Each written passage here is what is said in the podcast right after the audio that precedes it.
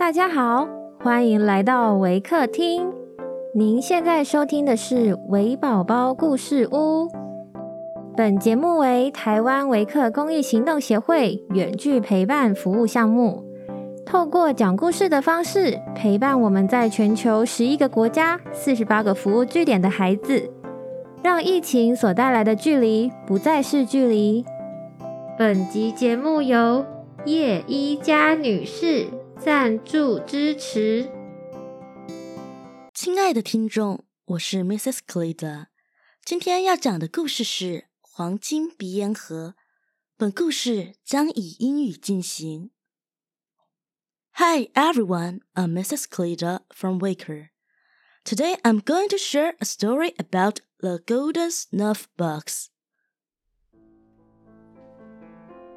Once upon a time and a very good time too. Though it was not in my time, nor your time, nor for the matter of that in anyone's time.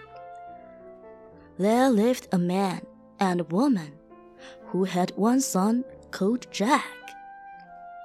And he was just terribly fond of reading books. He read and he read, and then because his parents lived in a lonely house in a lonely forest. He never saw any other folk but his father and his mother.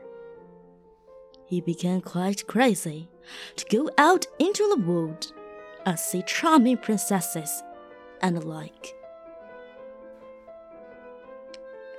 So one day he told his mother he must be off, and she called him an air-brand plate, but added that, as he was no use at home, he had better go seek his fortune. Then she asked him if he would rather take a small cake with her blessing to eat on his journey, or a large cake with her curse. Now Jack was a very hungry lad, so he dressed up and said, A big cake, every please, Mom. So his mother made a great big cake, and when he started, she just off to the top of the house and cast medicines on him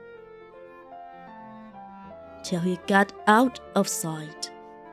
You see, she had to do it, but after that she sat down and cried. Well, Jake hadn't gone far till he came to a field where his father was ploughing. Now the good man was dreadfully put out when he found his son was going away, and still more so when he heard he had chosen his mother's medicine. So he cast about what to do to put things straight, and at last he drew out of his pocket a little golden snuff box and gave it to the lad, saying, If ever you are in danger of sudden death, you may open the box, but not tell them. It has been in our family for years and years, but as we have lived, father and son, quietly in the forest, none of us have ever been in need of help. Perhaps you may. So Jack pocketed the golden snuff box and went on his way. Now, after a time, he grew very tired and very hungry, for he had eaten his big cake first thing. And night closed in on him so that he could scarce see his way. But at last, he came to a large house, and they at board and loading at the back door. Now Jack was a good-looking young fellow. So the maid servant at once called him into the fireside and gave him plenty good meat, and bread and beer. It so happened that while he was eating his supper, the master's gay young daughter came into the kitchen and saw him. So she went to her father and said that there was the prettiest young fellow she had ever seen in the back kitchen, and that if her father loved her, he would give the young man some employment. Now the gentleman of the house was exceedingly fond of his gay young daughter, and did not want to vex her. So he went into the back kitchen and questioned Jake as to what he could do.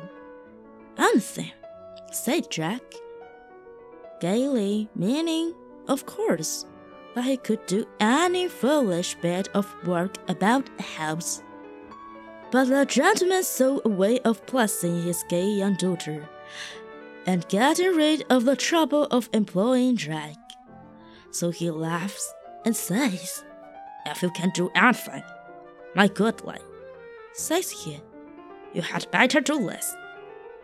By eight o'clock to tomorrow morning, you must have dug a lake for miles round in front of my mansion, and on it there must be floating a whole fleet of vessels.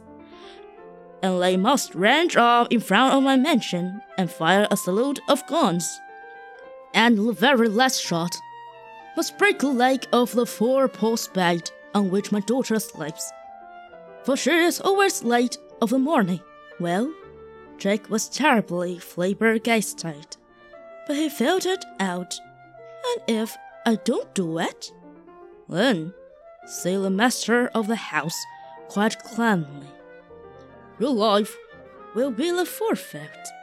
So he bade the servants take Jake to a turret room and lock the door on him. Well, Jake sat on the side of his bed and tried to think things out, but he felt as if he didn't know find a better door. So he decided to think no more. And after saying his prayers, he lay down and went to sleep. And he did sleep. When he woke, it was close on eight o'clock, and he had only time to fly to the window and look out. When the great clock on the tower began to whir before it struck the hour, and there was a lawn in front of the house, all set with beds of roses, and stocks, and marigolds. Well, all of a sudden he remembered the little snuff box. I'm near enough to death, quoth he to himself as he drew it out and opened it. And no sooner had he opened it than out whooped three funny little red men in red knights' capes, rubbing their eyes and yawning. For, see you, they had been locked up in the box for years and years and years. What do you want, master? They said between their yawns. But Jack heard that clock whirring and knew he hadn't a moment to lose so he just gabbled off his orders.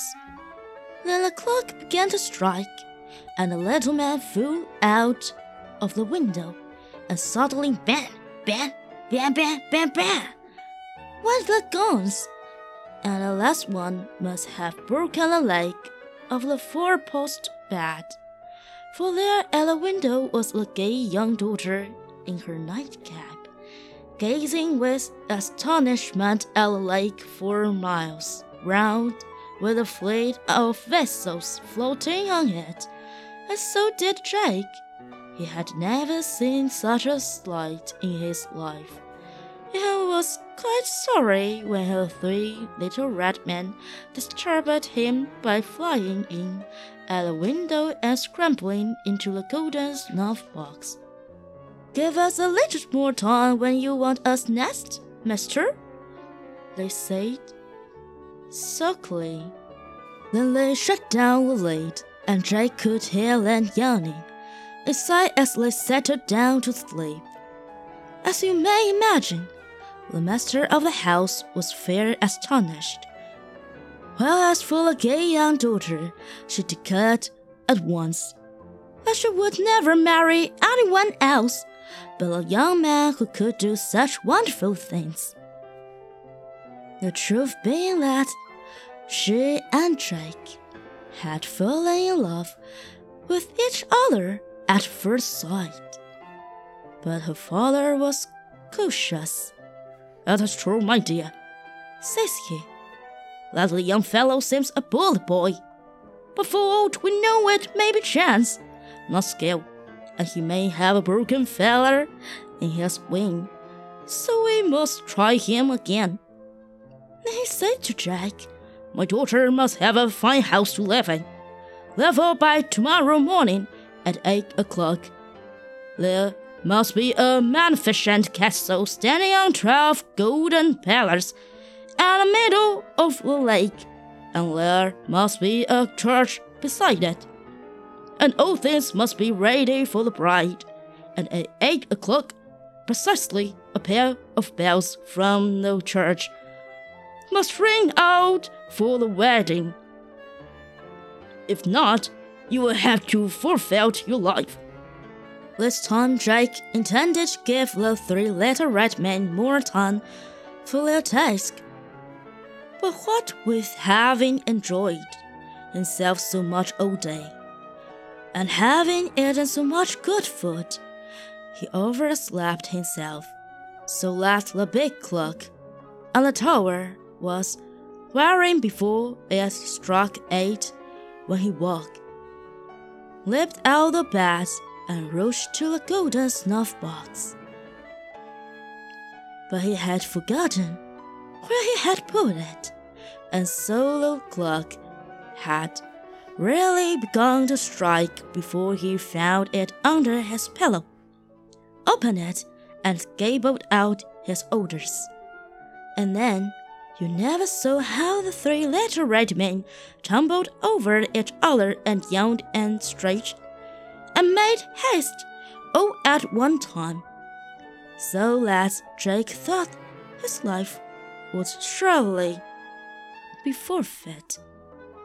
But just as the clock struck its last chime, out ran a pair of merry bells and there was a castle standing on twelve golden pillars, and a church beside it in the middle of a lake.